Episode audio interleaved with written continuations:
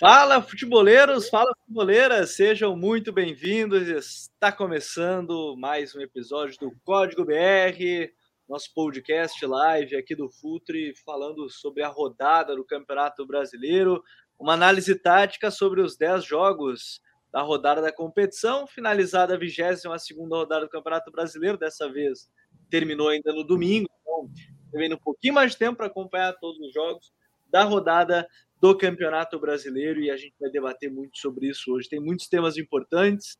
A gente tem que falar aí sobre a equipe do Flamengo. Será que o Renato está pensando mais nas Copas do que no Campeonato Brasileiro? O Inter que chegou a oito jogos de invencibilidade. Tem o Santos que ainda não venceu na competição com o Carilli. Né? Ainda não venceu em quatro jogos aí o Fábio Carilli. Então, tudo isso e muito mais nós falaremos e analisaremos aqui do Código BR dessa semana. Mais uma vez comigo, Rodrigo Coutinho. Tudo bem, Coutinho? Fala, Gabriel. Fala, Raí. Um forte abraço para a galera que nos acompanha aqui mais uma vez no Código BR, também pelo Spotify, né? Quem não estiver acompanhando a live. Meu destaque inicial, Gabriel, é o Fortaleza nessa rodada, né? Que jogou menos do que em outros jogos do que perdeu. É, o Fortaleza vinha numa sequência de 7 a 8 jogos sem vitória do Campeonato Brasileiro. E jogou, e nessa rodada venceu o Sport por 1x0, se recuperou. Foi o único time ali do G5 a vencer nessa, nesse, nessa rodada. E jogou menos do que nos jogos anteriores. Então, assim, o torcedor do Fortaleza é, é, tentar ter calma nesse momento e entender o que, que é a expectativa para o time e qual é a realidade do time. A realidade é justamente essa: é brigar por uma vaga direta no G4, uma vaga direta na Libertadores. É um grande trabalho. Por que, que eu estou fazendo essa relação? Porque eu acho que não dá nem para você dizer que estava tudo errado antes e nem que está tudo certo agora. Fortaleza tem um bom trabalho, tem um bom time e está no caminho, Gabriel. É, o, Fortaleza foi o único time que estava no G6 que vem, que o último time do G5 no G4, no G4 que venceu na rodada. Isso chamou bastante atenção também, porque foi uma vitória importante para a equipe do Fortaleza. Raí Monteiro está aqui com a gente também para mais um episódio. Tudo bem, Raí? Fala, Gabriel. Um abraço para você, para o Coutinho, para a galera que está aí com a gente. Essa rodada do Brasileirão foi interessante observar a questão dos times que estão nas Copas, né? Como eles estão administrando aí a questão de jogar as duas competições. Então, o Atlético Paranaense teve um time misto ali, né? No jogo contra o Grêmio, jogou muito bem, conseguiu vencer. Misto com mais titulares do que reservas. O Bragantino e o Flamengo jogaram com times quase que. O Bragantino jogou com o time inteiro reserva, o Flamengo com muitas reservas.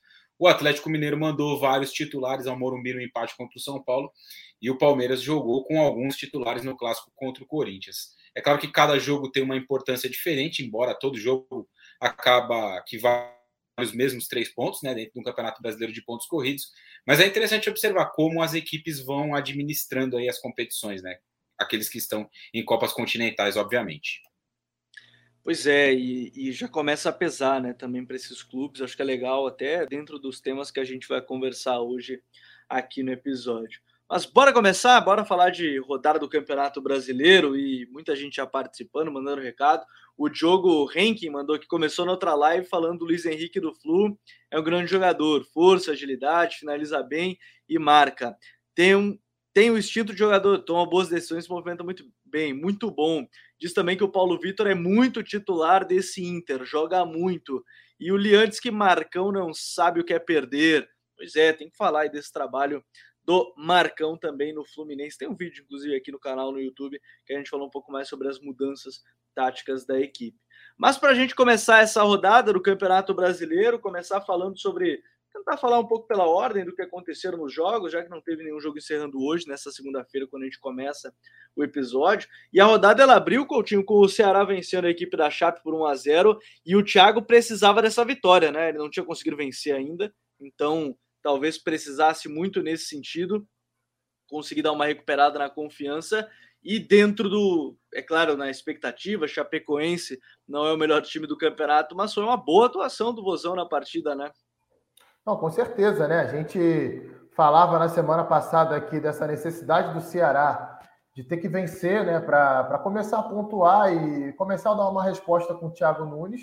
E de fato, né, foi uma vitória justa. O Chapecoense voltou a fazer um jogo abaixo, né? Já tinha não tinha ido tão bem na rodada passada contra o Palmeiras. Até acho que foi um time competitivo ali no primeiro tempo, né? Vendeu o cara a derrota. e o Ceará com os mesmos problemas de sempre, né, de circulação de bola no campo de ataque de uma forma mais natural, de uma forma mais fluida, sem ter que sofrer tanto para criar, mas teve uma coisa de boa. Foi um time muito agressivo o tempo inteiro. Isso é uma coisa que vinha faltando ao Ceará em algumas partidas, principalmente fora de casa, é verdade, dentro de casa geralmente é, o time já tem essa postura mesmo de dominar, controlar os adversários, ter esse ímpeto com a bola ou sem a bola. Dessa vez com a bola. Gostei muito do, do jogo que o Vina fez. Né? Acho que o Vina fez um dos melhores jogos dele nesse campeonato brasileiro. Não fez gol, mas participou de jogadas importantes. O Jael, que acabou fazendo gol, não fez uma boa partida, não vinha jogando tão bem até aquele momento ali. Destaque mais uma vez para o Gabriel Lacerda, que é reserva dessa dupla de zaga do Ceará do Messias e do Luiz Otávio, até porque é uma excelente dupla de zaga. Messias estava suspenso, Gabriel Lacerda entrou e entrou muito bem mais uma vez, zagueiro de boa série de bola, né? Um bom jogo aéreo, bom posicionamento também. Cara que é bom a gente ficar de olho aí nas próximas temporadas no Ceará. E para o time da Chapecoense, né? Que teve um desfalque no meio-campo do Anderson Leite, que é um dos principais jogadores ali do elenco, capitão do time, e o Moisés Ribeiro acabou entrando e tudo mais, é um Ramon também começou jogando na frente, é, é, muito aquilo, né, Gabriel, que a gente vem falando toda semana. É, o time, tecnicamente, ele está abaixo de todos os outros do Campeonato Brasileiro. Talvez só não está abaixo do, do, time do esporte. Então fica muito complicado para a Chapecoense, em alguns cenários, competir com o adversário. A não ser que esse adversário apresente uma falha muito grande ou então não leve tão a sério o jogo, como foi, por exemplo, na única vitória da Chapecoense contra o Red Bull Bragantino. Se a outra equipe, mesmo com problemas, como o Ceará apresentou, de criação, né? Sem ter uma fase ofensiva tão bem elaborada assim. Se esse time for intenso, se impor sem a bola, tentar reagir rápido ao perder a posse, a Chapecoense vai ter muita dificuldade, como aconteceu e acabou sendo derrotada justamente pelo time do Ceará. É, essa uma vitória importante dentro do, do campeonato. A gente vê aí, eu acho que é legal isso que o Coutinho falou, porque a Chape talvez tenha que pensar até como pensou o Curitiba na temporada passada, é reestruturar já no final da Série A montar um time pensando em série, em série B mesmo já e, e, chegar na Série B mais estruturado, né? O Gustavo Morínigo é um exemplo, não, não demitiram, né? fez fazendo um trabalho muito bom ali na, na Série B, talvez seja o caminho, porque de fato fugir do rebaixamento hoje é algo muito muito impensado e, e, e muito improvável também dentro dentro desse caso. E aí a gente teve uma rodada também interessante, aí porque teve derby, né? Derby paulista com o Corinthians vencendo o Palmeiras pelo placar de 2 a 1 E nesse jogo, além do destaque do Roger Guedes, natural pelos gols, tem que se destacar como o William é um jogador acima da média a nível Brasil. Né? A gente fala aí de um cara que, ah, ele não estava servindo na Europa, ah, ele não está. De novo, é mais um caso. E o William até mais, né? Porque o William ele jogou na elite da Europa durante muitos anos, né? Premier League, né, durante muitos anos com o Chelsea, sendo campeão no Chelsea, no próprio Arsenal quando ele é, retomou, mas enfim, é, o, o, Corinthians tem uma boa atuação naquela que era expectativa, ainda mais quando a gente fala de um time que não tinha, teoricamente, teoricamente eu digo, nenhum volante de mais marcação. Era o Cantígio 5 e foi o, o, jogo que o time mais roubou bolas. Isso me chamou muita atenção aí. E houve uma aflição geral, né? da, por parte dos corintianos, nas, desde de que o Gabriel teve a suspensão ali, né, decretada no jogo da semana passada, porque tudo indicava, como obviamente aconteceu, que o Cantilho seria o titular, né, nessa posição. E aí muita, isso causou espécie em muita gente, como se o Gabriel fosse aí um, um, um, marcador daqueles que limpa a frente da defesa. Isso não vem acontecendo dentro do Campeonato Brasileiro pelo menos até aqui, né? Ele não é um, um, jogador que tem se notabilizado pela alta qualidade nos desarmes, no preenchimento dos espaços. Muito pelo contrário, né? A gente viu nos jogos do Corinthians contra o Juventude, no jogo do Corinthians contra o América também, o empate, né? O empate, inclusive, que ele foi suspenso, que isso ficou muito distante de acontecer. Eu falei aqui na semana passada, né, que não visualizava e continuo sem visualizar o Corinthians jogando com os quatro, os quatro contratados, então é, Roger Guedes, o William, Renato Augusto e o Juliano mais o Jô.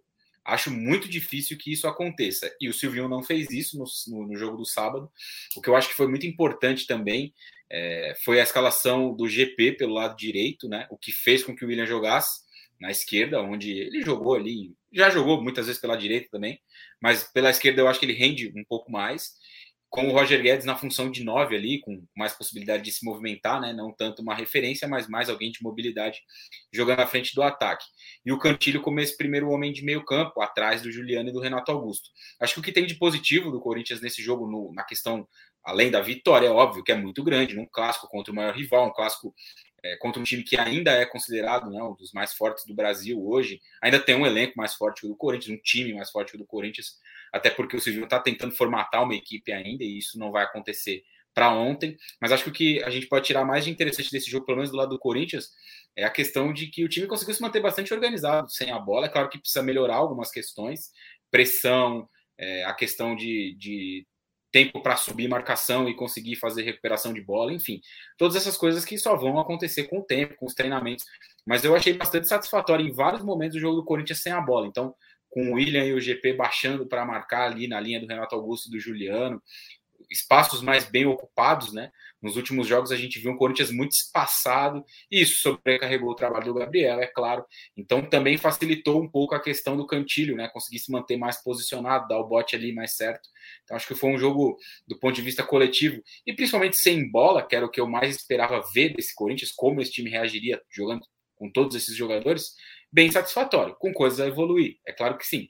Mas foi satisfatório o nível que o Corinthians conseguiu encontrar nesse jogo, um desafio muito complicado, óbvio, contra um Palmeiras que continua devendo. O time do Abel Ferreira continua bem distante das suas melhores é, atuações. Né? Nesse jogo acabou até perdendo um pouco da solidez defensiva que mostrou, por exemplo, um jogo contra o Atlético Mineiro. Claro que são jogos de contextos muito diferentes, né? Um é uma semifinal de Libertadores com um nível de concentração lá em cima, de organização sem a bola, do, do, do, plano do jogo, como foi traçado né, naquela ocasião. E nessa dessa vez foi um Palmeiras que, na minha visão, pelo menos deixou um pouco a desejar, tanto na marcação quanto outra vez na criação das jogadas, embora tenha feito um jogo mais equilibrado e não tão fechado como foi contra o Galo. E até o Archer 7 mandou aqui. Eu acho que isso também mostra como o Gabriel não vinha tendo boas atuações é, recentemente. E é legal também, acho que desse ponto, o Coutinho mostrar que não é só porque você tem, sei lá, dois volantões que você vai conseguir defender bem e porque você não tem nenhum volante que você não vai conseguir defender. O Corinthians conseguiu se manter organizado, bem como o Raí disse, durante aí praticamente toda a partida. Tem um momento de desatenção ali do gol e ainda desvio, né, do gol do Gabriel Menino e tudo mais, mas conseguiu criar, construir as jogadas. Claro que muita coisa de fato, talvez seja com o tempo, mas também já mostra algo que, que não é nem o 880 do trabalho de Silvino, é nem muito ruim, nem o melhor trabalho do mundo, mas que aos poucos vai mostrando aí a sua cara. É, é um time que tem padrão. Eu venho falando sobre isso desde o início do trabalho do Silvinho, isso é muito perceptível. A gente pode discutir como o time executa esses padrões, né? De vez em quando tem alguns problemas defensivos, alguns problemas ofensivos. Recentemente, até mais problema defensivo do que ofensivo. E aí tem uma coisa que o Raí citou que eu acho que é muito importante. Uma coisa é o voo, que a gente se acostumou no futebol, né? Aqui no Brasil se fala muito isso. Olha, mas quem vai marcar nesse time? Quem vai armar nesse time? Existe uma coisa que é o volante, o zagueiro, o lateral que marca e caça. Aquele cara que sai para caçar, que sai para morder, que vai acompanhar. E o Gabriel é esse cara. E existe o volante do posicionamento. É o cara que não vai sair para caçar, mas é o cara que domina o espaço. Por exemplo, o Ralf, que jogou no Corinthians muito tempo. É o, Ralf é o melhor exemplo né, desse 4-1-4-1 era o Ralf, né? Pois é, o Ralf também, também caçava, se tivesse que caçar. Até porque era um volante bem mais completo que o Gabriel nesse ponto. Mas a proteção na frente da área, o entendimento dos espaços, a hora que tem que sair, que não tem que sair, cobertura na última linha, que é muito importante. O zagueiro saiu para o lado, vou entrar aqui, o lateral saiu, vou entrar ali. Né? Isso é uma coisa que o Gabriel não tem. Não é característica do jogo dele. Ele pode adquirir isso ao longo da carreira, mas nesse momento não tem. E o Cantilho, mesmo sendo um jogador muito mais mole, né, para falar o português claro, o Cantilho é aquele cara que marca com o olho, né? É um cara que não vai ficar dando combate, não vai diminuir, não vai morder, não vai reduzir, não vai forçar a jogar para trás. Mas é um cara que consegue se posicionar melhor. Uma outra coisa para esse jogo também funcionou. Um poder de mobilização muito maior. Né? Uma coisa é você enfrentar o Palmeiras, que é o seu maior rival. Outra coisa é você encarar o Juventude, o América Mineiro, como foi, como foram jogos recentes dentro da Arena Corinthians. Não adianta você falar para o Renato Augusto, para o Juliano, ó, Contra o América Mineiro, contra o Juventude, vamos ficar fechadinho aqui, ó. Vigia o teu espaço, faz o balanço direitinho, cobre aqui as costas do Gabriel quando ele sair para o lado, vem aqui junto com o ponta fazer pressão para dobrar a marcação. Cara, os caras não vão entrar em campo com essa ideia, com essa, com essa proposta base na cabeça, eles vão querer atacar. Contra o Palmeiras é diferente. Do outro lado tem um time com grandes jogadores, então é, o jogador automaticamente ele acaba entrando muito mais concentrado nesse ponto da marcação. Gostei que o Corinthians fez um jogo muito coeso, né? Não foi um jogo de altos e baixos, foi um jogo muito linear. E o Palmeiras o contrário. O Palmeiras até teve alguns bons momentos, mas sempre quando o Corinthians ficava menos com a bola, sempre quando o Corinthians recuava muito. E aí era o Palmeiras que tinha intensidade, que se mexia, mas aquele negócio, né? Volta, a gente volta a falar. Perto da área não tem jogada, não tem é, é, ideia coletiva, não tem padrão coletivo. E o seu Abel Ferreira tem que ser muito cobrado em cima disso, sim, porque ele tem conteúdo para isso.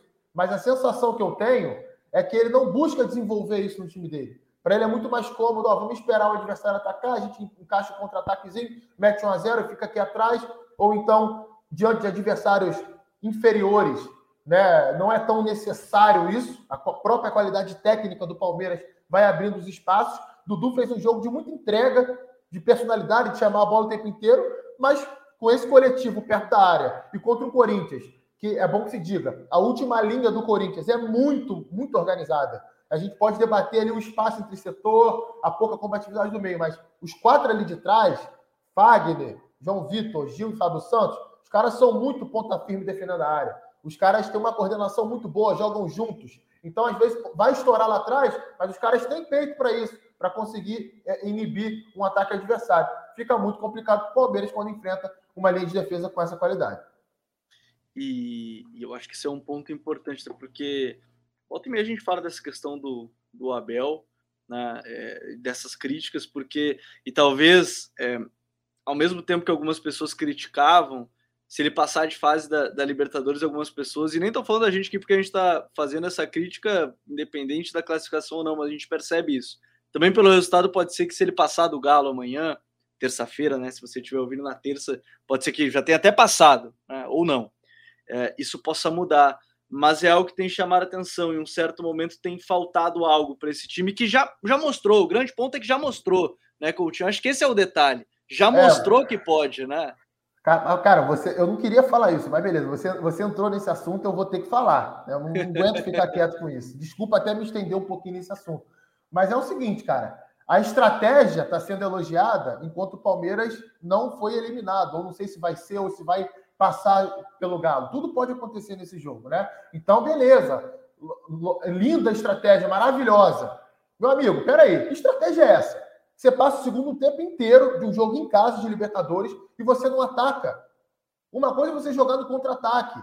Eu sempre estou falando isso. Jogar no contra-ataque é uma coisa. Eu vou me defender, vou marcar para jogar no contra-ataque, para machucar o adversário desse jeito, para ser agressivo desse jeito. Nada contra isso. Todo treinador pode, pode bolar isso. Agora, a partir do momento que você joga no contra-ataque, rouba a bola, tira a velocidade do jogo, entra em fase ofensiva e não tem padrão para atacar, você não é, você não é agressivo, no meu modo de ver, isso não é estratégia. Isso é fazer o tempo correr para tentar fazer um golzinho qualificado fora de casa. E se o gol não vier? Será que quem está elogiando a estratégia vai continuar elogiando? Tem que bancar. Eu critico a estratégia é, ganhando ou perdendo. Agora, vamos lá. Beleza, a estratégia é legal? Se tomar 3 a 0 do Galo, vai continuar sendo legal a estratégia. Não vale mudar de ideia depois, não. Eu, eu tenho uma, uma, uma real curiosidade aqui ainda nesse ponto, a gente está até se estendendo desse Corinthians e Palmeiras, e, e, falando até de terça, já, né, do jogo do Galo, Galo e, e, Palmeiras, que é quem em sã consciência, entre aspas, né, obviamente foi uma estratégia que ele pensou jogar daquele jeito, talvez, vai querer levar resultado para enfrentar o Atlético no Mineirão com torcida, né? Porque assim, não é uma barbada, né? O Atlético no Mineirão, não é, não é uma coisa assim simples de se enfrentar, mas você ia falar aí.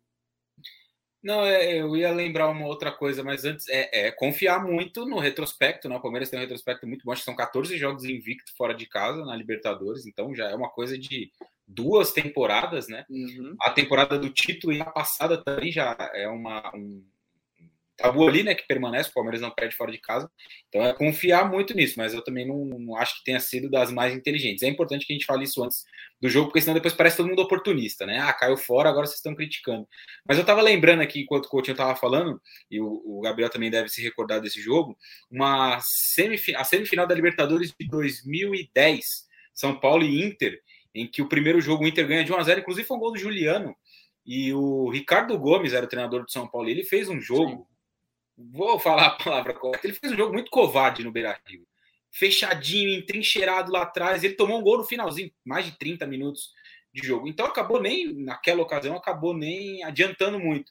E depois no Morumbi ele até consegue construir um a 0 aí sofre um empate, depois arruma um gol no final, enfim. São Paulo acabou ficando fora né, daquela, daquela semifinal e o Inter avançou e ganhou aquela Libertadores. Inclusive com o Celso Rotti, se não me engano, era o treinador do Inter em 2010. Sim, isso. Só para a gente ter um exemplo, né? Porque é, esses jogos, assim, jogos de Libertadores, eles não costumam perdoar muito esse tipo de estratégia, entre aspas, né? Porque, e se a gente olha para o próprio Abel e o Palmeiras dele, há, pouco tempo, esse Palmeiras foi até a Vejaneda e fez 3 a 0 nível, jogando fora de casa o primeiro jogo. Podia ter é, tinha uma estratégia de se fechar ali para tentar definir em casa, mas não, jogou o jogo. A questão não é uma estratégia de se defender um pouco mais, de se calçar um pouco mais na força do seu sistema defensivo. Não há problema nisso, como o Coutinho falou. A questão é, quando esse time tem a bola, o que ele apresenta? E o Palmeiras não apresentou nada naquele jogo. Pois é, e, e agora fica a expectativa aí para o jogo dessa terça-feira, inclusive. Bom, é, abraço para o Vinícius Paiva, até mandou aqui que o Ralf fazia essa função porque era pedido, proposta treinador na época. A mesma coisa aconteceu com o Gabriel, caça porque sempre foi pedido em esquemas nos quais ele participava. Diz aqui o Vinícius Paiva, abraço para ele. Abraço para o Gabriel Queiroz, para o Matheus Soares, para o Ângelo Lulier, o Aurélio Solano, Myron Rodrigues, grande Myron Rodrigues, não tem mais nada para fazer, né? O Myron vem com a gente, entendeu? O Myron tá ali, não quer mais trabalhar, tá, tá folgado, tá assim. Engraçado é que ele inflama a galera nos comentários, o pessoal vai todo na onda dele, usa o mesmo artifício. Eu, depois eu vou te mandar um print do que ele me mandou, tá? É, aí, aí tu vai entender. Aí tu vai entender. Mas já que o Raí falou do São Paulo e a gente citou o Galo, a gente só, Só mais uma desse... coisinha, Gabriel. Ah. Desculpa te cortar. Jogo reativo, Vinícius, é você se defender e atacar. É só você se defender, não. É, tem esse ponto. Não dá para você só se, se defender. Você reage ao adversário nesse sentido. Mas agora, um outro jogo que também, já que a gente falou desses dois times em outros contextos, mas é importante falar: São Paulo e Galo fecharam os jogos no sábado, né? O empate em 0 a 0 O Crespo é, é aquela tentativa de retomar os resultados, né? Com o Crespo. O Galo pensando no jogo de terça-feira também. Gostou do jogo, Coutinho? 0 a 0 ficou é, aquém do que se esperava? Esperava um jogo mais movimentado? O que, que, que, te pareceu essa partida? É, sem, sem querer ser chato do rolé, eu não, não gostei do jogo, não. Né? E acho que dificilmente alguém tenha gostado desse jogo, porque foi um jogo muito travado, né? Muito baseado naquilo que Atlético e São Paulo conseguem fazer defensivamente, dois times que marcam por encaixe e perseguição, e fizeram isso muito bem, né? Esse é um ponto positivo do jogo. As duas equipes marcaram muito bem principalmente até os 15, 20 ali do segundo tempo. Depois o jogo ficou um pouquinho mais aberto pelas muitas substituições, né, o próprio cansaço físico, o ritmo foi muito forte durante é, a primeira etapa, então seria natural que, que as coisas caíssem um pouquinho depois. Achei o Atlético um pouquinho melhor no jogo, né, porque no primeiro tempo conseguiu circular mais a bola no campo de ataque. No segundo tempo, o São Paulo começou melhor, mas durou até ali os 15, 20 minutos. Depois o Atlético fez algumas mexidas e, retomou o controle do jogo, né? Começou com três zagueiros, depois o Cuca tirou o Hever, é, começou a colocar alguns titulares, como o Nacho Fernandes, né? Entrou no, no, no, no segundo tempo e fez o time melhorar. É, o Hulk ó, fazendo ótimos duelos ali, né? Com o Miranda, com o Arboleda. A Arboleda jogou muito bem na defesa do São Paulo. Gostei muito do jogo que o Luan fez no meio campo também na marcação. O Wellington cresceu no segundo tempo. É, o Guga, lateral do, do Galo, fez um bom jogo defensivamente, inclusive na melhor chance do São Paulo no jogo, uma jogadaça do, do Lisieiro, né? Invadindo a área, ele travou na hora, seria gol do São Paulo naquele momento ali, fatalmente. Mas um jogo muito amarrado, muito travado, muito parecido com o que foi do primeiro turno, né? Primeiro turno, o Galo fez 1x0 no São Paulo. É, um jogo que o, o, Hulk não tomou conhecimento do, do Lisieiro, marcando ele, atropelou o Lisieiro naquele jogo. É, nesse jogo, o Hulk teve um pouco mais de dificuldade mas o cenário foi muito parecido. Poucas oportunidades, poucas finalizações, muita marcação, muita falta, jogo picotado e pouco espaço para jogar. E aí o 0 a 0 acabou sendo um resultado justo. E, e assim, né, Raí, a gente fala de um. O Galo tá pensando mais na, na Libertadores, né? Mas o São Paulo agora tem que começar a voltar de novo os olhos brasileiro e qualquer pontinho não é toda hora, assim, jogo em casa, talvez pensando por esse ponto, o adversário não estava tão focado na partida, também são jogos onde não pode deixar passar essas oportunidades, né? É, foi um jogo muito difícil para o São Paulo, né? Como o Coutinho falou, Eu, eu, também achei que o Galo foi melhor ali no. Se a gente for olhar de uma forma geral o jogo, né? Mas eu, eu acho que muita gente acabou pesando esse, esse resultado com o olhar para o empate com o América Mineiro, que aconteceu na quarta-feira. Aquele sim, pelas circunstâncias não do jogo, porque o São Paulo poderia ter perdido. O América Mineiro foi melhor que o São Paulo em vários momentos, mas por conta do contexto da, da tabela, né? Muita gente achou aquele resultado muito ruim. E esse do Atlético eu já vejo com, com olhos um pouco diferentes, né? Você enfrenta o líder do campeonato, um time muito mais forte, com vários dos seus titulares, né? O Cuca até mudou o sistema, jogou com três zagueiros para dar uma espelhada ali no São Paulo em vários momentos. Então foi interessante o Hever voltando para o time, né? Para jogar na sobra. Muita liberdade para que Guilherme Arana e o, e o Guga pudessem passar. O que eu acho que é, agora, rapidamente abrindo um parênteses, pode ser até uma alternativa mais usada né, pelo Atlético ao longo da temporada, esse sistema com três zagueiros, porque os dois laterais apoiam muito e muito bem, né? Então acho que pode ser até algo que o Cuca pode usar algumas, algumas outras vezes, né? O Alan de novo fez um bom jogo no meio-campo, combativo, de bom passe. É, Hulk na referência incomodando muito, como o Coutinho disse, o Arboleda fez um grande jogo, Miranda bem. Achei no segundo tempo o Léo um pouco melhor, até também se soltando mais para conseguir alguns passes. Gostei do jogo do Wellington também. Acho que é um lateral esquerdo com muita margem para crescer, né? É um cara que tem uma boa qualidade de apoio mas marca melhor do que o Reinaldo, né? Se a gente olha para os dois, os dois alas do São Paulo, hoje o Reinaldo também talvez tenha uma qualidade melhor de apoio, né? E o Wellington talvez marque melhor do que ele. Mas também vê o, o Wellington com boa qualidade de chegada. Enfim, acho que é um cara que vai ser aí facilmente titular do time nos próximos anos.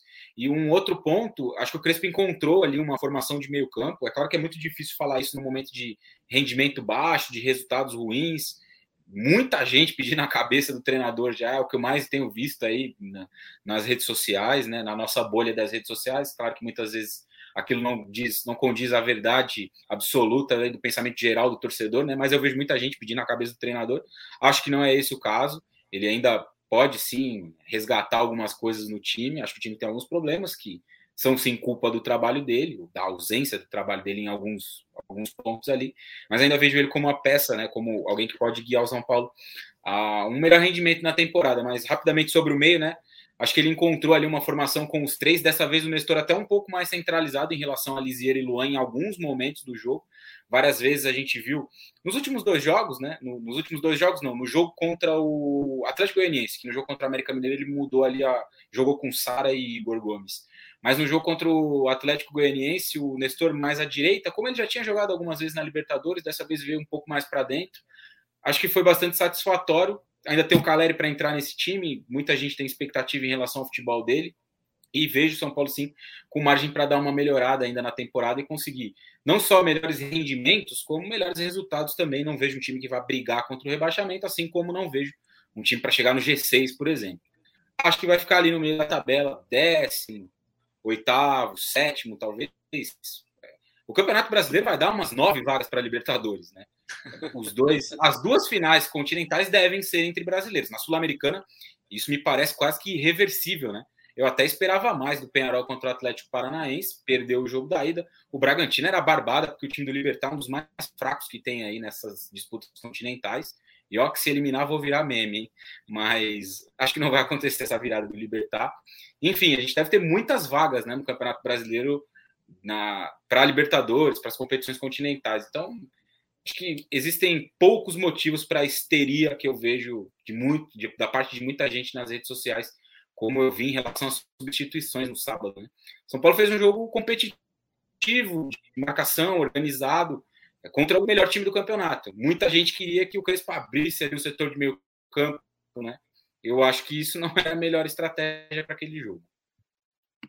E sabe que a gente tem alguns outros temas para tratar, e talvez o principal deles, dentro do que vem acontecendo no campeonato, é a, o debate que se instaurou após América Mineiro e Flamengo sobre o trabalho, se o Renato ele está fazendo o time desfocado do Campeonato Brasileiro e está pensando só nas Copas, algo que era um grande debate também aqui no Sul. Podem ter certeza que era um debate aqui no Sul. Talvez se ampliou ainda mais por ser Flamengo, né? É, ainda mais aquele impacto de ah, o Jesus conseguiu ganhar os dois porque o Renato não vai. E talvez, né, Coutinho, entre muito naquilo de o Renato falou tanto que com 200 milhões era fácil, que dava para competir nas três, que não conseguir esses resultados agora, é óbvio que vai cair em cima dele. E, e, eu acho que é legal a gente iniciar esse debate falando isso. Será que o Renato conseguiu, conseguiu entre aspas, não é, não é que ele gostaria, talvez, mas o time está totalmente desfocado do brasileiro porque, de fato, o Renato pensa bem mais nas Copas? Olha, Gabriel, é, responder isso com certeza. É a gente não consegue, né? É, porque a gente não está lá dentro. Não, não, a gente não tem como ouvir a preleção do Renato, a gente não tem como sentir o clima do vestiário, mas a gente tem como avaliar o que o time joga dentro de campo, principalmente em, em termos de concentração, né? Você percebe isso na postura dos jogadores e intensidade. A diferença dos jogos de Copa dos jogos de Brasileirão é muito grande. E aí é bom que a gente amplie um pouco a discussão para não ficar só voltado naquilo de poupou, não poupou, porque isso é outra coisa também que a gente não tem como controlar. O Renato pode chegar na imprensa, o Tanuri, que é o chefe do departamento médico do Flamengo, pode chegar na imprensa e dizer que A, B, C, D e E têm que ser poupados porque estão próximos de uma lesão. Pode ser verdade. Até acredito que seja verdade, acredito que os profissionais não vão se expor desse jeito. Mas será que é verdade? Eu me reservo o direito de questionar. E acho que o torcedor tem todo o direito de questionar. Né? Porque realmente isso não era feito. Isso, eu, como eu até falei aqui semana passada, eu duvido que qualquer fisiologista chegue para o treinador e fale assim: ó, não pode jogar ninguém. Os 11 titulares, todos eles estão desgastados fisicamente. Até porque, se eles estão desgastados para jogar no domingo, acho que na quarta-feira todos eles ainda vão estar desgastados, né? Acho que não, não deu tempo de recuperar todo mundo ainda para quarta-feira. Então, esse é um ponto que eu acho que a gente não tem tanto que ficar prestando muita atenção. Acho que é mais a questão da postura mesmo, e o Renato demonstra isso nas entrevistas, é, na cobrança do time, na desculpa que dá depois do jogo, sabe? São sempre. O Raiz sempre fala isso aqui, é, você mesmo já falou também, Gabriel. São entrevistas sempre muito vazias, né? Não se fala do que acontece. São iguais, né? São todas iguais. É, você pode botar para gravar, que é a mesma coisa. Depois do jogo de quarta-feira vai ser a mesma coisa, e depois vai ser a mesma coisa, porque ele sempre repete as mesmas coisas. Não que isso, por si só, diga se o trabalho dele é bom ou ruim. Não, não tem é, nenhuma relação. Mas ajudaria nesse momento a criar uma narrativa favorável a ele. Já que eu estou errado, A, B, C, Raí está errado, Gabriel está errado, a galera que está nos acompanhando aqui está tá errado em achar isso, então por que, que ele não, não argumenta? Por que, que ele não fala o porquê que a gente está errado de pensar isso? Eu fico com a impressão de dentro de campo. E o que eu vi do time do Flamengo, além de um time desorganizado, como foi em alguns jogos com ele, e acho que isso é um outro ponto também que tem que ser analisado de, é, de uma forma separada dessa, é, eu vi um time pouco interessado no jogo. Eu vi um time que, mesmo com muito espaço para jogar, sabe, parecia com o freio de mão puxado o tempo inteiro. Tudo bem, tem um calor muito forte, a gente tem que levar isso em consideração. O horário do jogo, tudo isso tem que ser levado em consideração. Agora, o Flamengo 2019, 2020 jogou todas essas competições, quase todas, na, até o final da, da parte mata-mata, e não apresentava esse desempenho, não apresentava esse comportamento, melhor dizendo, em jogos do Campeonato Brasileiro. Então, assim, o América teve lá seus méritos, né? Fez uma boa marcação adiantada no início do jogo, mas foi um time muito espaçado, foi um time que criou até menos do que o Flamengo, não foi dos melhores jogos da América dessa sequência aí é, boa que o América teve no Campeonato Brasileiro, não. E aí, o empate no final acabou sendo justo, né? Porque o Flamengo também foi um time muito desorganizado, aliás, como vencendo em vários jogos com o Renato. Aquilo que eu citei aqui algumas vezes já, dele ter aproveitado no primeiro momento a memória tática dos titulares do Flamengo, lá do time de 2019, principalmente do, do quarteto ofensivo, e realmente ele utilizou com méritos, com humildade, tem que ser dado mérito a ele, só que tem que ter mais do que isso. Tem que dominar o processo, tem que saber substituir o jogador corretamente quando um titular falta, tem que saber motivar, tem que saber manter a corda lá em cima, o sarrafo lá em cima, porque ele vai ser muito cobrado. Afinal de contas, né, como, você bem, como você mesmo falou, Gabriel, antes de chegar no Flamengo, né, com um time de 200 milhões, é fácil dar show todo jogo. Isso não está acontecendo e, e talvez seja essa, para mim, o grande ponto da cobrança, aí, porque é, é, nível, talvez, do desempenho, apesar de ele não estar tá fazendo nada muito além do que se esperava já, teoricamente, né, que é um, um, treinador que consegue motivar muito bem os jogadores, dá essa liberdade para eles decidirem, né? ainda maior, né, querendo ou não, é, dentro do jogo, eles fazerem as suas escolhas ainda mais nessa proposta, mas é, quando se fala do, do elenco, a gente veja um time que em vários momentos tem, tem adotado uma postura mais de trocação nos jogos do que tentar controlar, como foi com ele mesmo no início, quando ele chegou, né, acho que o Coutinho até citou esse ponto, ele, ele tinha um modelo que o time estava controlando os jogos, mas agora virou, um, em vários momentos das partidas, elas viram grandes trocações, né, Raí? É, e me parece ser isso aí que ele deseja, né, para o Flamengo, ser um time que consiga, ou que faça jogos de maior trocação. Porque, se a gente for parar para pensar, né, se o Flamengo jogar na maioria das vezes nesse ritmo aí, trocação com o adversário, ele tem chance de ganhar aí 90% dos jogos por conta da qualidade dos seus jogadores, né? O jogo contra o Barcelona eu acho que é o melhor exemplo disso. Quem talvez não tenha entendido, veja de novo, pelo menos o primeiro tempo daquele jogo. O segundo já foi muito pior. E foi um segundo tempo em que o Flamengo teve vantagem, né? O, jogador do Barcelona foi expulso e o Flamengo não conseguiu produzir absolutamente nada no segundo tempo. Por muito pouco, quase não sofreu um gol. É, então, para quem tem dúvida em relação a isso, reveja aquele jogo e veja o que aconteceu. É um jogo de trocação o tempo todo. O jogo poderia ter ido para o intervalo 5 a 3 para o Flamengo, 4 a 2 3 a 1 Ou poderia ter ido 1 a 0 para o Barcelona também. Então, os jogos que se oferecem assim para o Flamengo, ele se aproveita, é lógico, e é melhor. Mas os jogos em que o Flamengo precisa abrir uma defesa, ele já tem mostrado mais dificuldade. O jogo contra o Grêmio é um bom exemplo disso. É um jogo em que o Grêmio consegue um gol ali na reta final do primeiro tempo, né? O Borja faz 1 a 0 e o Flamengo não consegue abrir a defesa, não consegue encontrar espaço, não, não mostra bons movimentos no campo de ataque para poder encontrar, para poder é, criar uma boa jogada, para poder ter uma solução e, e, criar uma chance perigosa, em fazer um gol, enfim. Então, cada vez mais os jogos que, que exigem do Flamengo mais conteúdo, a gente tem visto mais dificuldade. Acho que esse é o principal ponto, né? Não dizer se o trabalho é bom, se o trabalho é ruim. Se alguém me perguntasse, né? Se você me perguntar, ah, o que, que você acha do trabalho do Renato? Eu acho que falta conteúdo. Acho que o time tem é, se calçado cada vez mais nas soluções individuais. Então, o Andrés, que faz um jogo absurdo contra o Barcelona, o Bruno Henrique, que faz dois gols, é, o, o, Gabigol, que joga muito.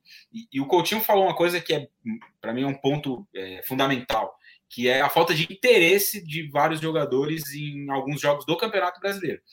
Olha o jogo que o Gabigol fez contra o Barcelona. Briga e, e, e inflama a torcida e discute tem uma hora no começo do jogo que é até engraçado, ele tenta uma jogada, erra, alguém deve ter falado alguma coisa para ele do banco, ele vira para o banco e fala: Calma, você quer entrar? Quer jogar no meu lugar? Então, cara, você vê que ele tá pilhado, que ele tá inflamado, que ele gosta daquele jogo. Eu até escrevi isso no Twitter. É, pô, é fantástico você ver o Gabigol numa noite de Libertadores no Maracanã ali com 20 mil pessoas, né? Que era o, o que tinha. Porque é uma energia absurda dele, de outros jogadores. E aí você vai, você vai pro domingo, o jogo contra o América Mineiro, tudo bem, não tinha né, a maioria desses jogadores, mas não se encontra isso na unidade, né, no time. Eu acho que isso é muito preocupante. Eu acho que é um desembarque do Flamengo do Campeonato Brasileiro, porque as Copas estão aí, muito próximas. É um passinho. Não acho que o Flamengo está garantido na final da Libertadores, como muita gente acha que é, a vaca já deitou e o confronto está vencido. Eu acho que não. Desse Flamengo dá para esperar tudo. Dá para esperar que o Flamengo faça quatro no Barcelona, que tem potencial para isso, mas que perca o jogo também por 2 a 0 e seja eliminado nos pênaltis dá para esperar tudo de um time que não consegue controlar nenhum jogo. E a Copa do Brasil é um confronto contra o Atlético, um time ali é, que é mais fraco que o do Flamengo. Então, essa visão de que as Copas estão muito próximas e que o Flamengo precisa ali de dois jogos na Libertadores para ganhar o título de novo e mais quatro né, na Copa do Brasil para ser campeão também, eu acho que dá uma sensação de, de controle ali do título. Né? Esse título está mais perto do que esse do brasileiro, que o time precisa remar. E de fato precisa mostrar mais, porque tem jogado muito pouco em especial no brasileiro. Então, bora seguir para falar dessa rodada, ainda tem muita coisa para a gente comentar. E aí eu queria saber do Coutinho, o Fluminense do Marcão, ele segue a toda, né, Coutinho? Ele segue aí vencendo seus jogos, dessa vez venceu o RB Bragantino. O Fred está num nível aí muito alto, né, de atuação, a gente tem visto aí, tem sido cada vez mais importante. E, e o Marcão, mais uma vez, quem sabe agora vão aceitar que o Marcão faz um bom trabalho e até renovem com ele para trabalhar em 2022, né? Não vai ser só um tapa-buraco de novo, né, Coutinho? Pois é, na minha visão era o que deveria ter acontecido no final de 2020, né? Quando, quando ele. Final de 2020, início de 2021, né? Já estava no início ali de 2021, quando ele conseguiu até melhorar o desempenho do time em relação ao que acontecia com o Daí Helma. Longe de mim achar que o Marcão é um novo Guardiola, não é isso, não se trata disso. né? Mas é um cara que está mostrando que merece. Vai cometer seus erros como treinador, até porque é o primeiro trabalho dele como técnico profissional, num grande clube como o Fluminense. Mas o time mostra organização e uma ideia, uma proposta de jogo, né? Que foi a mesma. Ah, o Bragantino vem jogar com o time reserva. Ah, então nós vamos atacar o Bragantino. Não, nada disso. Deixa o Bragantino com a bola. Vem aqui me atacar, Bragantino. Foi o que o Fluminense fez com o Bragantino. O Bragantino se adiantou todo, o Natan erra um passe, o Luiz Henrique atropela no contra-ataque e, o, o, o Fred faz o gol. O time do Fluminense, ele tem ali uma receitinha de bolo para jogar, que ele vai ter dificuldade em alguns jogos. Se o adversário não, não tomar essa iniciativa, ele, Fluminense, ele, ele tem mu muito problema para criar esses espaços. Mas quando tem esse cenário favorável, e vários jogos do campeonato ele vai ter, é um time muito perigoso. Você tem dois pontas que marcam e que atacam com muita força. A fase do Luiz Henrique é excepcional. O Diogo Henrique aí já, já, já comentou. Né? Esses últimos quatro, cinco jogos do Luiz Henrique foram Sim. muito bons, muito bons mesmo.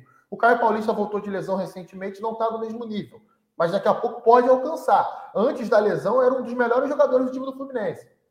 Aí você tem no banco lá o, o Biel, o Gabriel Teixeira, que também é um jogador que não marca tanto, mas para contra-ataque é muito bom. É, tecnicamente até melhor do que o Caio Paulista. Não sei se pode pegar espaço desse time aí no futuro próximo. E um 9 como o Fred, né, cara? O Fred é um jogador que é muito inteligente, é muito técnico, é muito forte. Né? Ele, ele... É, não é por acaso, né, Coutinho, que virou o segundo maior artilheiro da história do Brasileirão dos pontos corridos, né? É, e você viu a moral que o Romário deu a ele? Pô, aquilo ali, o Romário não vai. Quem conhece o Romário sabe que ele não dá aquela moral para qualquer um. Né? Ele só dá para cara que realmente joga bola. Só para os peixes dele, né? É, eu até cheguei a twittar sobre isso durante o jogo. Às vezes a gente tem a, a sensação de que, ah, fulano de tal é lento, ele não pode jogar no contra-ataque. E, cara, isso daí é uma grande mentira. O Fred é inteligência de raciocínio. Com um toque, ele deixa os moleques em boa condição ele tira um zagueiro da jogada, com um jogo de corpo ele segura a bola, espera o time sair de trás, sem contar a marcação no meio campo, né? Eu não estou falando do Fred, estou falando do André, é, principalmente André e Iago Felipe. Agora a gente vai ver quem é que vai ser titular ali, se é o Martinelli, se é o Nonato, existe uma disputa entre os dois, mas o André muito bem, o Nino muito bem na defesa, Calegari tem que ser titular do Fluminense na lateral direita, né? É um jogador muito mais firme do que o Samuel, do que o Samuel Xavier dentro desse contexto é, do Flu. E o Red Bull Bragantino tentou jogar, cara. Foi para cima, tentou executar o seu modelo. Elin fez um bom jogo. Gostei do Cristiano no meio campo também. Jogador que eu não conhecia tanto, mas gostei da, da atitude dele em campo. O Natan fez um jogo péssimo. É um bom zagueiro, zagueiro revelado pelo Flamengo, mas errou muito, errou tudo no jogo. Basicamente, o Luan Cândido também não foi bem pelo setor esquerdo de defesa. E aí o Fluminense vence o jogo com todos os méritos. E acho que começa a se colocar junto com o Inter como dois times que começam a se destacar nesse bloco intermediário aí. E até falando do Internacional, inclusive, que venceu a equipe do Bahia, e o Inter ele chega a oito jogos invicto aí com, sob o comando do Aguirre, né? conseguiu mais uma vitória nessa sequência aí que começou depois da derrota para o Atlético Paranaense. Aí vem essa, essa sequência se aproximando dos times desse pelotão de cima aí de G6, G4, vai brigando conseguiu uma vitória consistente, até sofreu em alguns momentos, né, contra o Bahia ali, no, principalmente no segundo tempo, ali o Rodaiega que está numa fase muito boa, se antecipando e estava enfrentando um Bruno Mendes que estava muito bem, mas o Inter tem se mostrado muito consistente, né, para essa essa briga aí de, de G6, G4, que é algo que a gente comentava quando a Gui chegou, ele tinha bastante a cara do elenco, com semanas cheias de trabalho, parece que isso vai, vai se apresentando, né? É, de fato, o Inter tem conseguido ser cada vez mais consistente, né? Só antes de falar do Inter rapidinho, no, tem um integrante aí do, do Código BR, nós somos em cinco, né? Dois hoje não estão. Sim. Que disse lá no grupo hoje cedo que o, o, Fred era o jogador mais bonito do Brasil. Eu não vou falar quem é, mas eu só queria fazer Não fala que foi o Caio, tá? Quer dizer, não era isso que eu queria dizer. Mas voltando ao assunto importante, que é o do Inter, é, eu assisti hoje né, esse jogo do Inter contra o Bahia, e, e, de fato é um Inter que tem sido cada vez mais consistente. Né? Acho que é um time que ainda tem um pouco de dificuldade de construir jogadas, né? Então ele escalou Rodrigo Lindoso e o Dourado, né, à frente da defesa, em, algum, em vários momentos, um dos dois baixava, mais vezes o Lindoso baixava ali entre os zagueiros para tentar iniciar, é, fazer uma saída de bola ali com passes e tudo mais. Em alguns momentos eu vi até o Tyson se aproximando muito deles, achei o Tyson. É claro que tem a questão dele estar tá voltando de lesão e até por isso saiu depois do segundo tempo, né? Mas muito longe da área, eu achei em alguns momentos, como eu disse, está voltando de lesão, ainda vai se ajustar é, ao time, à questão física e obviamente vai melhorar seu desempenho porque é uma peça chave nesse time do Inter, mostrou isso antes dele se machucar no começo da temporada em que ele fez vários bons jogos, mas acho que ainda precisa ajustar essa dinâmica e vejo esse o principal problema do Inter, quando o time tem a bola, que aconteceu muito né, nesse jogo contra o Bahia, se instala no campo de ataque, e aí, como solucionar essas questões, né? O Edenilson e o Patrick de novo vindo do lado para dentro, para tentar circular nas costas dos volantes. É, Lucas Mugni como volante, achei isso um pouco curioso é, Heitor e o, o, o, lateral esquerdo Paulo Vitor, né? Passando bastante os dois. Enfim, é um time que tem ali uma, uma organização até interessante, mas acho que a dinâmica ainda não é das melhores. Tanto que os dois gols marcados foram a partir de bolas levantadas na área, né? Problema nenhum em ter uma bola aérea forte, muito pelo contrário, isso é uma virtude. Mas se o Aguirre conseguir ajustar mais essa dinâmica para quando, que quando o time tem a bola, ele consiga com isso criar mais oportunidades a partir dos passes, mais vantagens, mais é, o time mais bem posicionado, mais bem organizado na frente, acho que o Inter tem tudo para decolar ainda mais nesse Campeonato Brasileiro. E como o Coutinho disse, já é um time que vai brigar lá em cima, né? Não pelo título, claro, mas por uma vaguinha ali no G4, né? Acho que a gente pode olhar hoje para o campeonato ver, obviamente, os três primeiros, Flamengo, Palmeiras e o, e o, e o Atlético, como os times ali que talvez estão mais na briga pelo título, mas essa quarta força, entre aspas, né, o time que vai ficar, vai lutar muito pela quarta colocação nesse primeiro cenário pré-direto, como eu disse lá atrás, acho que vai ter G6 e 6 vão direto para a fase de grupos. Você tem hoje Fortaleza, o Red Bull Bragantino, o Corinthians, o Inter e o Fluminense, na minha visão. Esses cinco times aí brigando pelo esse, por esse quarto lugar e o Inter muito inteiro nessa briga, graças ao trabalho do Aguirre. Só último destaque: Bruno Mendes bem de novo, né? Saiu daqui do Corinthians escorraçado, ah, não serve para nada, é uma porcaria, não sei o que, não sei o que, não sei o que. Encontrou uma solidez muito legal ao lado do Cuesta, acho que são é um dos pontos importantes do Inter. Tá e o goleiro Daniel, o melhor goleiro do campeonato também. Tá jogando muito mesmo, Bruno Mendes. E, e mostra, de novo, aquela questão de contexto, né? É, de o jogador chegar para um contexto bastante favorável para ele, né? Um, um, time que ia se defender muito mais, prioritariamente, né? E, e eu acho que isso é interessante de ver porque ele se encaixou muito bem. O Daniel também, né? Tá muito bem. E, e é curioso porque Kudê não usava, Abel não usava, o Agui chegou, aí o Lomba estava lesionado, colocou e mostrou que podia ser o titular da, da equipe. Mas é, é legal que assim, o Inter ele tem se encaixar dentro da sua ideia, né, Coutinho? De novo, é um jogo reativo? Pode ser que até seja, mas em vários momentos tem que ser propositivo, né? É, tem um ataque mais rápido, né? Não, não tem esse ataque tão elaborado, talvez, que se peça, mas dentro do que tem, consegue. E, e isso mostra que o Aguirre entendeu o encaixe desse elenco também, né, Coutinho?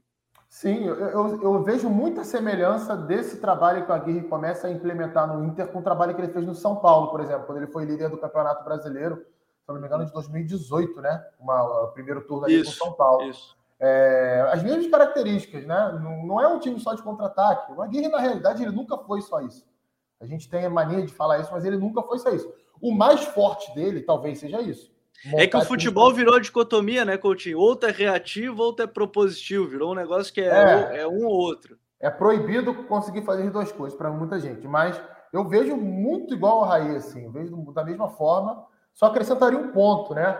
É, eu, eu, é claro que eu não tenho que gostar de nada, né? Quem sou eu para gostar de alguma coisa? Mas eu não gosto do Edenilson na, na função que ele está fazendo. Eu sei que a proposta ali é você talvez dar mais liberdade para ele, né? Jogar mais perto da área e tudo mais. Mas eu acho que o forte dele é justamente participar do jogo num estágio um pouco anterior. Né? Você, ele, ser, ele consegue ser muito mais influente no time como segundo homem de meio campo, por exemplo. E aí eu não vejo tanta necessidade no jogo contra o Bahia de jogar Lindoso e Dourado. Eles, eles até fizeram um bom jogo. Os dois jogaram bem, né? não jogaram mal. Mas acho que com o Edenilson ali, talvez essa questão, essa dinâmica, é, essa conexão entre as peças, talvez fluísse um pouco melhor. Talvez com o Edenilson mais recuado, o Yuri Alberto partindo da direita para dentro, o Guerreiro de centroavante ou outro jogador naquela função. Seria um time um pouco mais solto, um pouco mais talentoso, né, com, com mais é, oportunidade, com mais opções, né, para você chegar ali na frente e gerar perigo ao adversário. E o Bahia fez até um jogo competitivo, né? Não acho que foi um jogo péssimo do Bahia, não. Teve boas chances em alguns momentos, né? É, teve uma cabeçada do Gilberto, por exemplo, quando o jogo estava 1x0, que o Daniel fez um milagre. Pega de mão trocada no ângulo. É, é um time muito de ligação direta, é o que eu estou falando aqui. É, o Diogo da Boa, ele, ele já foi isso nos trabalhos dele na Argentina, né? Uma defesa mais sólida, time com ligação direta, que se organiza para ganhar a segunda bola no meio campo e atacar rápido. E, e acho que é um time que está se desenvolvendo. Não acho que vai é, brigar por outra coisa que não seja a luta contra o rebaixamento. Tem que ver essa situação do salário atrasado. É bom a gente ficar atento com isso, porque salário atrasou, jogador já, já começou a dizer que não vai concentrar, já deve ter gente muito insatisfeita dentro do elenco. Isso é um ponto muito importante negativo para uma reta final de Campeonato Brasileiro. Porque isso fala mais, a gente, a gente fala de parte coisa, tática, né, o Raí, mas parte financeira também pesa nessas horas de, de reta final de brasileiro também, né? Ah, pesa demais, né? Quando não cai na conta, é difícil. Não, só queria falar uma coisa rapidinho, pegando um gancho, até acrescentando o que o Coutinho falou do Edenilson. É, se não me engano, ele jogou em alguns momentos com o Aguirre como aquele homem mais centralizado, né? À frente do trio, da, atrás da, da dupla de ataque, né?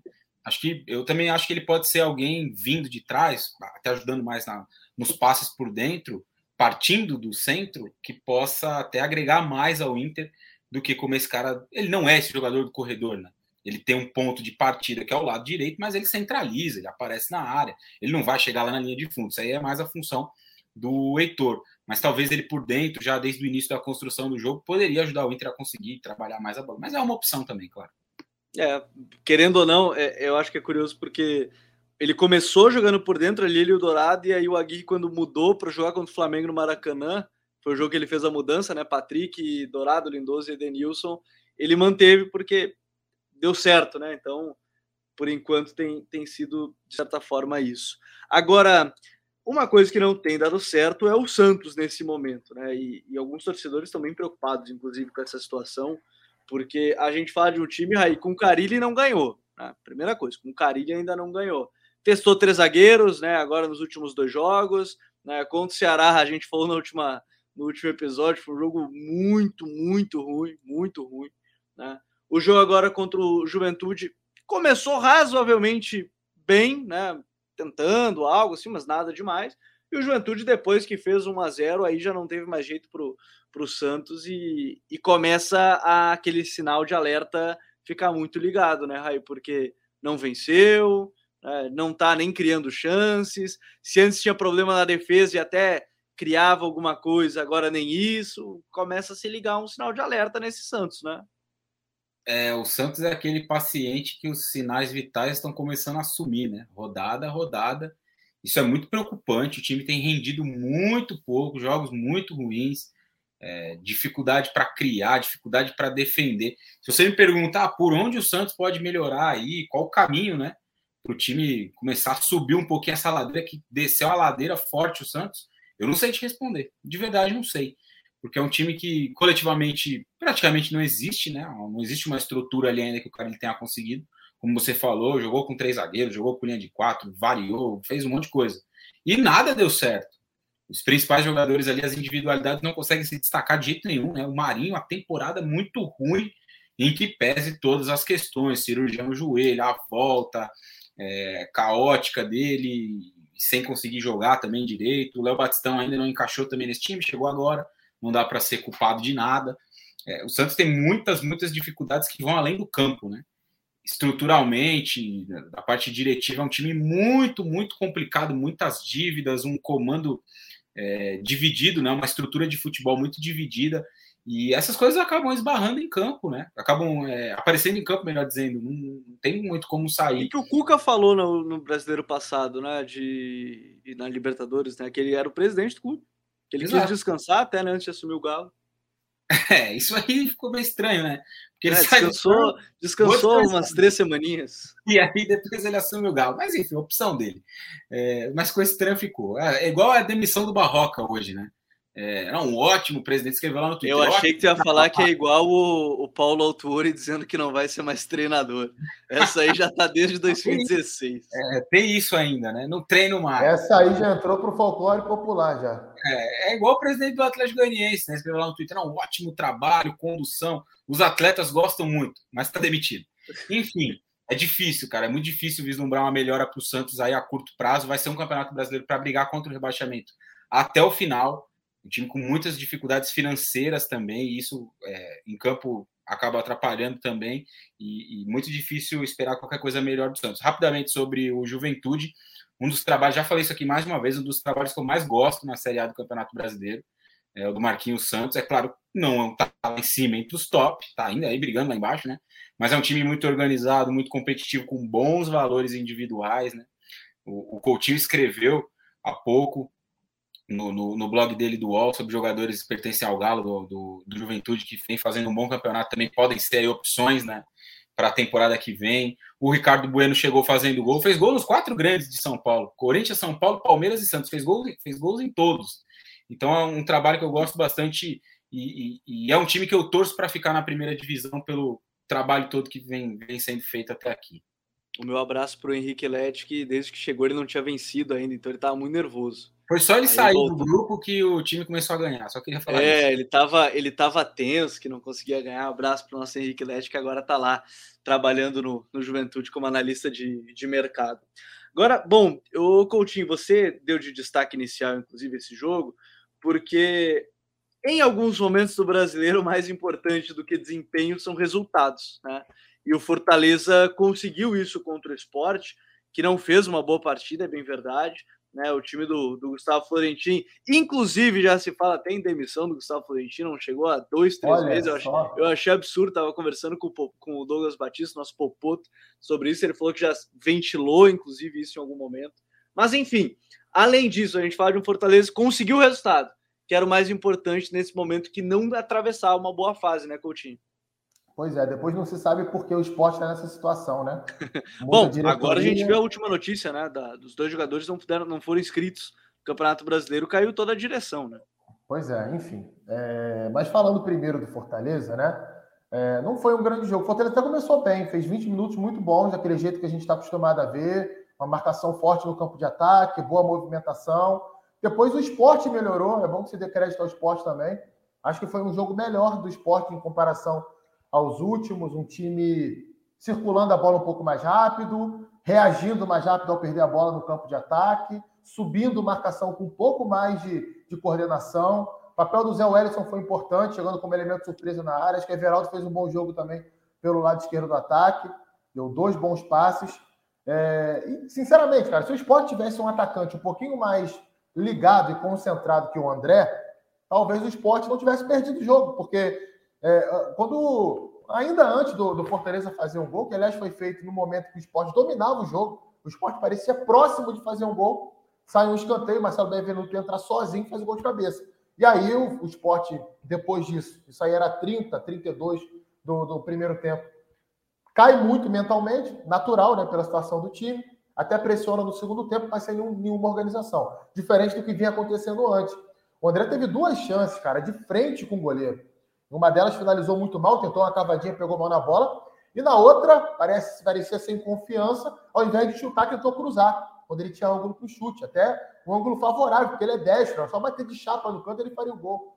Mas enfim, acabou, acabou não fazendo. E, e aí o Fortaleza é, fez 1 a 0 como você falou. Nesse momento do campeonato, o Fortaleza já mostrou para gente que é um bom time, né? Que é um time organizado. Caiu de produção nas últimas rodadas, mas mesmo, mesmo no meio dessa queda de produção, por exemplo, fez um, primeiro tempo superior ao Atlético Mineiro, quando foi derrotado dentro de casa. Só para a gente ter um exemplo do melhor time do campeonato, o Fortaleza jogou melhor um tempo esse time dentro dessa sequência ruim. E o importante era vencer. Mas o esporte, cara, é isso, né? Acho que esse exemplo aí dos jogadores exemplifica bem o que é o esporte hoje. Infelizmente, não dá para acreditar que vai se livrar do rebaixamento, não. É, esse me chamou muita atenção porque são duas fases de inscrição. Eu estava lendo depois sobre isso. Inscreveram em uma parte, aí não inscreveram na outra. Aí não puderam colocar para jogar no brasileiro. Ou seja, colocam no bid, mas não colocam na, na competição. É, é, esse é o nível, né? E não por acaso caiu muita gente lá depois dessa, dessa bizarrice que aconteceu lá no, lá no esporte. Agora, o Raí, é um jogo que. O jogo fantasma que depois a gente vê, a gente sempre coloca ver depois, né? Porque é mais complicado de, de assistir no ao vivo. Que bom que a gente está conseguindo fazer os episódios agora depois, né? Que a gente consegue acompanhar, debater um pouco mais. O Atlético não tomou conhecimento do, do Grêmio, né? O Atlético foi lá, em casa, no caso, né? O Kaiser até me chamou a atenção, né? Deu 18 toques na bola e dois gols, assistência, criou, finalizou e tudo mais. Mas o Grêmio, quando deu aquele sinal, ah, ganhou do Flamengo, agora vai, talvez entre naquela situação de jogo diferente, de foco diferente, não consegue manter a concentração para dois jogos iguais, né, Raí? É, aquele jogo lá do, do, do, Grêmio contra o Flamengo houve uma, uma, mobilização muito grande por conta de tudo que aconteceu, né? A questão dos questão da torcida, tudo mais, né? Aquela confusão toda que deu a semana toda, durante a semana, naquelas semanas dos jogos, entra em campo, não entra, vai ter público, não vai, é a tal da isonomia que não existe, que agora virou a maior discussão, né? O maior argumento do futebol brasileiro para tudo agora é, mas e a isonomia? Um negócio muito chato também, aliás. Enfim, é, foi uma mobilização diferente naquele jogo. O Grêmio foi atropelado né, pelo Atlético Paranaense. Não tomou conhecimento o time do Paulo Autuori, aquele que não seria mais treinador e voltou a ser. E está muito perto aí de, de uma final né, continental, que é bastante interessante. Essa temporada do Atlético é uma temporada de muitos altos e baixos. né? É um time que faz uma. Eu fiz muitos jogos, né, acompanhei de perto muitos jogos do Atlético Paranaense na Copa Sul-Americana. E a primeira fase do Atlético Paranaense na Copa Sul-Americana foi horrível time não fez quase nenhum jogo bom. A maioria dos jogos foram muito ruins. Se classificou ainda assim, porque o grupo era muito fraco, né? Conseguiu vencer ali a maioria dos jogos e avançou. E aí, a part... no, no momento que começa o Campeonato Brasileiro e chega a fase mata-mata da Sul-Americana, o Atlético Paranaense tem um salto né, de qualidade a partir da, de algumas mudanças do, do Antônio, jogando com três zagueiros, né? No começo do campeonato ali. É inclusive a partir do jogo contra o Grêmio. É um jogo contra o Grêmio que o Atlético Paranaense por 1x0, que é a primeira Sim. vez em que ele escala sistema com três zagueiros, com linha de cinco, e aquilo ali deu muito certo. Depois o Atlético caiu de novo, ficou muito, muitos jogos sem ganhar no Campeonato Brasileiro, mas em, em paralelo a isso conseguiu avançar na Sul-Americana, tirando a LDU com um jogo muito bom, né, o jogo da volta, e avançar também na Copa do Brasil depois de ganhar, o ganhar do Santos, agora começa a tentar subir de novo dentro do Campeonato Brasileiro. O que eu achei interessante desse jogo foi, de novo, o sistema com três zagueiros, né? A exemplo do que ele tinha feito na quinta-feira, contra o Penharol, é, voltou a escalar o sistema com três zagueiros. Contra o Santos tinha jogado assim também, porque ficou pareceu um pouco que quando o Atlético jogava mais para defender uma vantagem ou um jogo de uma estratégia mais de contra-ataque, ele escalava três zagueiros. E quando era um time que tentava propor um pouco mais o jogo, né? O, o, vocês estavam falando sobre isso agora há pouco da dicotomia, né? Ou propõe ou é reativo. E o time do Antônio variava muito, né? Era um time que em alguns momentos era um pouco mais reativo, era um time que em outros momentos é, era mais propositivo e mudava o sistema. E nesse jogo foi legal, que jogou com três zagueiros e propôs jogo quase que o tempo inteiro, né? O, o, o, o Grêmio teve muita dificuldade, foi muito encurralado em vários momentos. Gostei do jogo do Pedro Rocha, além dos gols, a boa movimentação. É um bom jogador que aos poucos vai se encaixando num setor um pouco carente do Atlético depois da saída do Vitinho. É, a questão do centroavante é um setor também ainda é que os jogadores não têm muita confiança, né? Tanto o Kaiser quanto o Bissoli, desde a lesão do Matheus Babi, nenhum dos dois tem tanto assim a confiança do torcedor. É, oscilam demais, apesar dos dois gols. O, o Bisoli marcou dois na última rodada contra o Juventude, se não me engano, na vitória 2 a 1 Dessa vez foi o Kaiser marcando gols também.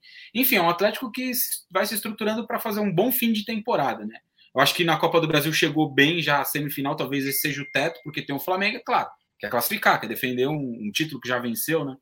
Mas se cair fora agora, não acho que vai ser algo que vai causar ali um, um treme-terra no clube. E, e na Sul-Americana está bem encaminhada, né? A vaga a grande decisão. Então, acho que de uma forma geral, é uma temporada muito boa do Atlético Paranaense. E, e para essa reta final de Brasileirão, um time que vai se colocar para brigar por uma vaga na próxima Libertadores destaque, acho que tem que colocar ali o Wanderson né, do lado do Grêmio. Eu só não sei até quando que ele fica aí, né? Porque o Wanderson recebeu proposta né, do Midland, nada. É... Foi do Midland, sim. Foi do Midland que recebeu proposta, só que aí o Grêmio acabou não vendendo. A Dinamarca, é né? É, é, da Dinamarca. Só que assim, da próxima temporada certamente não passa aí pro, pro Wanderson na Europa, aí. Ah, rapidinho, só tinha esquecido de falar uma coisa em relação ao Grêmio. É, eu já falei aqui várias vezes, né? E eu acho que vocês até devem concordar comigo, que o Grêmio, obviamente, não tem um time para estar tá lá embaixo, que deve reagir, deve sair dessa posição. Só que as rodadas vão passando, né? E o Grêmio não consegue sair da zona do rebaixamento. E os jogos atrasados são Galo e Flamengo, né? É, nesse momento até tem essa questão dos dois jogos a menos, né? O que deixa o, o Grêmio em pontos perdidos fora da zona. Só que precisa ganhar esses dois jogos para sair. Então, é, para o time grande, o peso de estar no Z4 ele é diferente. E o Grêmio, se continuar atolado, sem saída do rebaixamento, com as rodadas passando, vai ser uma reta final de campeonato muito dramática para o Grêmio, que eu, particularmente, não esperava que ia acontecer. E, e só um comentário, Gabriel, só para complementar o Grêmio. Que situação do Douglas Costa, né? Nossa. Um negócio assim absurdo. É, é, é, não é absurdo ele ficar no banco, não, gente. É absurdo que ele está jogando no Grêmio. O custo talvez seja o pior custo-benefício da temporada 2021. Eu acho que é até pior do custo-benefício do Daniel Alves com São Paulo. Eu acho que é até pior. Aí é difícil, hein? É, mas ah, mas eu falar. acho que sim. Mas eu acho que porque, sim. Porque o Daniel ainda fez alguns bons jogos na primeira fase da Libertadores como ala direito. No início do ano ele estava jogando bem, no Paulistão também. Ah, e no brasileiro passado foi razoavelmente é, bem, né? Jogando jogou bem. bem alguns jogos. O, o, Douglas Costa, ele não jogou bem nenhum jogo no Grêmio. Ele não fez nenhum jogo bom. Eu vi todos os jogos do Douglas Costa no Grêmio.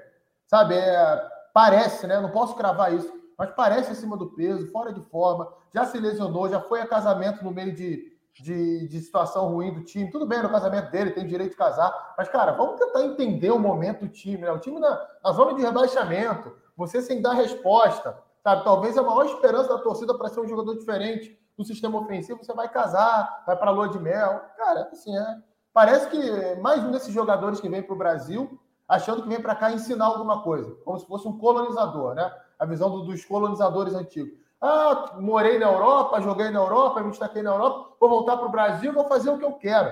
Cara, não é bem por aí, não. Já passou da hora de ser cobrado e criticado também. Muito antiprofissional o comportamento dele no Grêmio. Tem duas tem coisas uma... que me chamaram a atenção, tá, o raio disso. A primeira, antes dele chegar, todo mundo sabia que o Douglas, nas últimas três temporadas, teve 11 lesões, 11 e ficou de fora de praticamente 50 jogos. Aí ontem, o vice-presidente ele deu, deu uma entrevista que me chamou muita atenção. De novo, aqui é a figura que é mais cultural nossa, Rio Grande do Sul, do que Rio e São Paulo, no caso do Coutinho do Raio, vice de futebol falando pós-jogo. A frase dele me chamou muita atenção porque ele falou algo no sentido de: Ah, a gente sabia que o Douglas tinha se lesionado bastante e a precisar de tempo, mas a torcida pediu muito ele. Então, peraí, contratou para a torcida? Então já começa. É, para mim, me chamou pedir, muita atenção. Se a é. torcida pedir para ele se jogar do, do, último andar da Arena do Grêmio, ele vai se jogar? Pois não é. Não, rapidinho. Mete outra, não mete essa, é. não, que essa aí já. Pô. É, rapidamente. E tem um, um, outro ponto que é relacionado a essa questão, né? Nenhum jogador vem do jeito que ele veio, né? Do, um cara que sai sem custo de um time grande do futebol europeu, né? Ou, ou seja, o clube liberou. Ah, vai lá, beleza e tal. Sem ter um motivo por trás. A questão é essa que todo mundo já sabia, das lesões que, que se agravaram né, ao longo da carreira dele. É diferente, por exemplo, do William, que vem para o Corinthians depois de um fim de ciclo, né? Ele jogou muitos anos em alto nível na Premier League. Ah, e, o William nunca teve muito problema físico. Né? Não. E isso acabou nunca acontecendo com o Douglas Costa. É claro, é um jogador que saudável teria feito a diferença na seleção brasileira na Copa do Mundo de 2018, num cenário de dificuldade do jogo contra a Bélgica, por exemplo para a gente ter uma noção de como ele pode dar uma resposta dentro de campo. Mas Informe as lesões. É craque. Informe é craque. É indiscutível a qualidade. O problema é isso aí que está acontecendo. É, saudável é top, mas não consegue ficar saudável.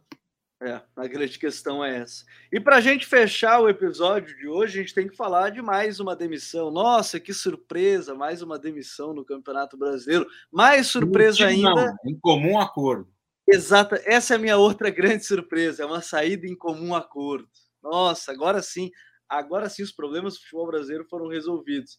E eu até começar pelo Raí, porque o Raí falou da, da, da, da, fala do Adson Batista, né, o presidente do clube. Se ele estava tão bem, Raí, por que, que demitiram o Barroca depois de um empate contra o Cuiabá em casa, hein? É, é o que eu queria muito perguntar para o presidente, né? Eu vou até ler o tweet dele aqui. Após a reunião com o Eduardo Barroca, chegamos em comum acordo a decisão pela saída do treinador. Acompanhamos no clube um ótimo trabalho de campo com grande aceitação do elenco. Entretanto, entendemos que o melhor seria uma saída para que possamos buscar uma nova filosofia de campeonato. Vamos lá. É, se o trabalho era tão bom, não tinha por que demitir, certo?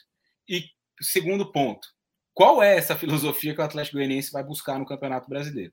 A sequência não é boa, é bem verdade, né? O time, antes de, antes de perder o jogo para o São Paulo há, du há uma ou duas semanas, tinha sete jogos de invencibilidade, mas eram ali cinco empates, um negócio assim, né?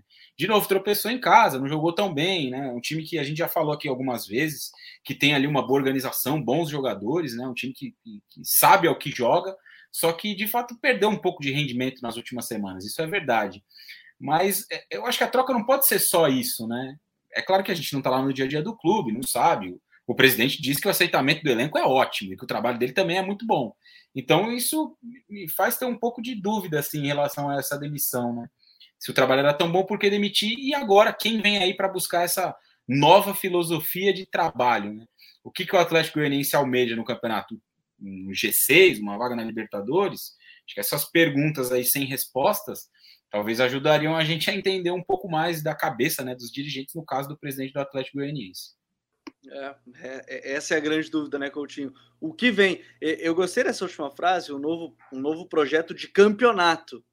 Então, a frase é o que? É, é que não quer mais lutar para que sul-americana, é, para não cair. É, o que, que é esse projeto, né, Coutinho?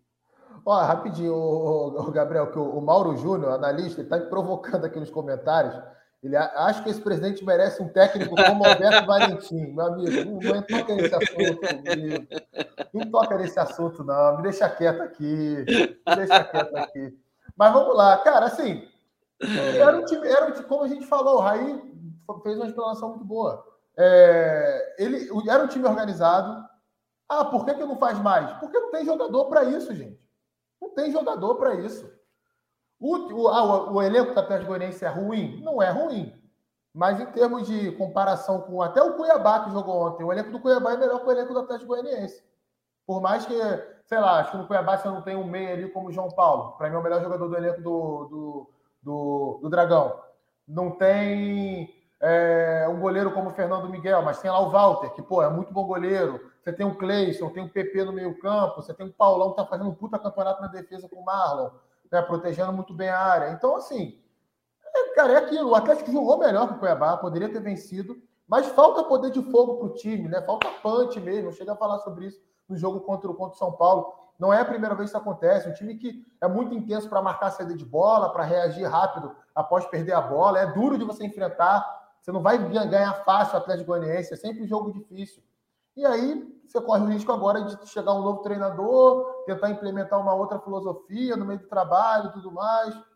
E aí pode não dar certo. Talvez um time que fosse fazer um campeonato tranquilo, sem lutar contra o rebaixamento, talvez seja mais um a lutar contra o rebaixamento. Porque qualidade técnica para sobrar não tem. Me desculpa, mas não tem. É, a gente olha o elenco do, do, do Atlético Goianiense, você vê um time, com todo respeito, poderia muito bem estar jogando a Série B poderia ser um dos integrantes do, do, G4 da Série B. Tem clube na Série B que talvez tenha um elenco melhor do que o Atlético Goianiense e faz um campeonato acima da expectativa. Acho que é um clube organizado, tem uma ótima comissão técnica fixa. Né? Eu, é, já tive acesso ao trabalho ali da comissão técnica do clube, é muito boa, é um trabalho muito bem feito desenvolvido lá. O Adson, que é o presidente do, do, do Atlético, é um, é um bom dirigente no que diz respeito à organização financeira, né? a estruturação do clube, mas nessa ele foi muito mal. Né? Acho que não, não, era hora de demitir o Barroca, não. O time Até porque a gente abriu o, o, código BR do Brasileirão desse ano falando dessa estruturação, né, que era muito bem feita, até na escolha dos treinadores e tudo mais. A série do Jorginho foi mais mal explicada, assim, também. Mas são, são pequenos detalhes que às vezes fazem diferença, né, Raí? É, rapidamente, só queria colocar um outro ponto, né? Ainda em relação também a uma coisa que o Coutinho falou. Se a gente olha para os times hoje que estão ali na briga, mais ou menos, contra o rebaixamento, né? Vamos colocar ali do Atlético Goianiense para baixo. Então tem o São Paulo, Juventude, o América Mineiro, o Santos, o Bahia e o Grêmio. O Sport e Chapecoense para mim já foram. O que vai pesar para. Há muito equilíbrio né, de pontuação ali. O Grêmio tem é, vamos pôr do Bahia, vai, porque o Grêmio tem dois jogos a menos. O, o, Bahia tem 23 contra 27 do Atlético Goianiense, são quatro pontos a menos, é uma distância pequena, né? Em dois jogos ali você resolve, um confronto direto encosta, enfim.